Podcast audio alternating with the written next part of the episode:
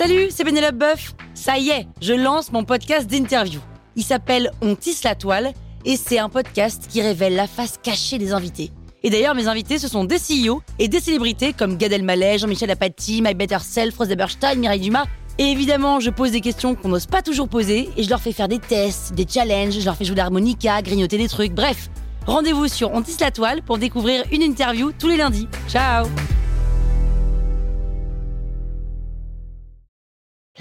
Sur écoute. Salut, c'est Caroline Jurado. Vous avez envie de capter la crypto? Vous êtes au bon endroit. Un épisode par jour et vous aurez fait le tour. Vous allez devenir riche. Power Angels.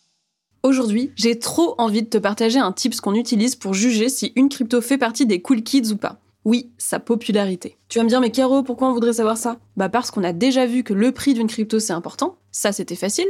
Puis on a vu que les volumes d'échange c'était important aussi, sauf que c'est pas tout. Il y a un autre indicateur qu'on doit connaître, c'est son market cap. Le market cap en anglais, ou capitalisation du marché, ou capitalisation de boursière. Panique pas, c'est hyper simple.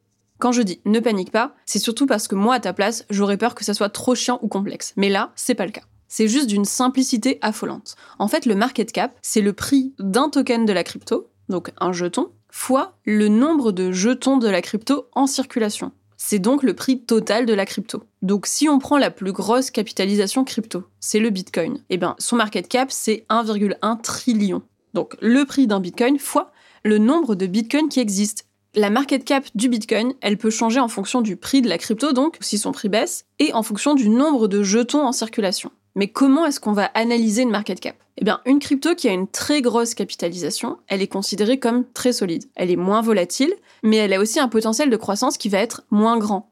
En fait, il y a trois grandes classes de market cap. Les large cap, au-dessus de 10 milliards de dollars. En gros, c'est le Bitcoin et l'Ether. Ensuite, il y a les middle, entre 1 et 10 milliards. Par exemple, le Matic ou Algorand. Et il y a les petites market cap, moins de 1 milliard, qui vont être plus sensibles aux variations du marché. Donc, quand tu t'intéresses à une crypto, c'est utile d'aller voir quel est son market cap et dans quelle catégorie elle se place. Parce que même une crypto qui va avoir un prix plus élevé qu'une autre crypto peut avoir un moins grand market cap si jamais il y a moins de tokens en circulation.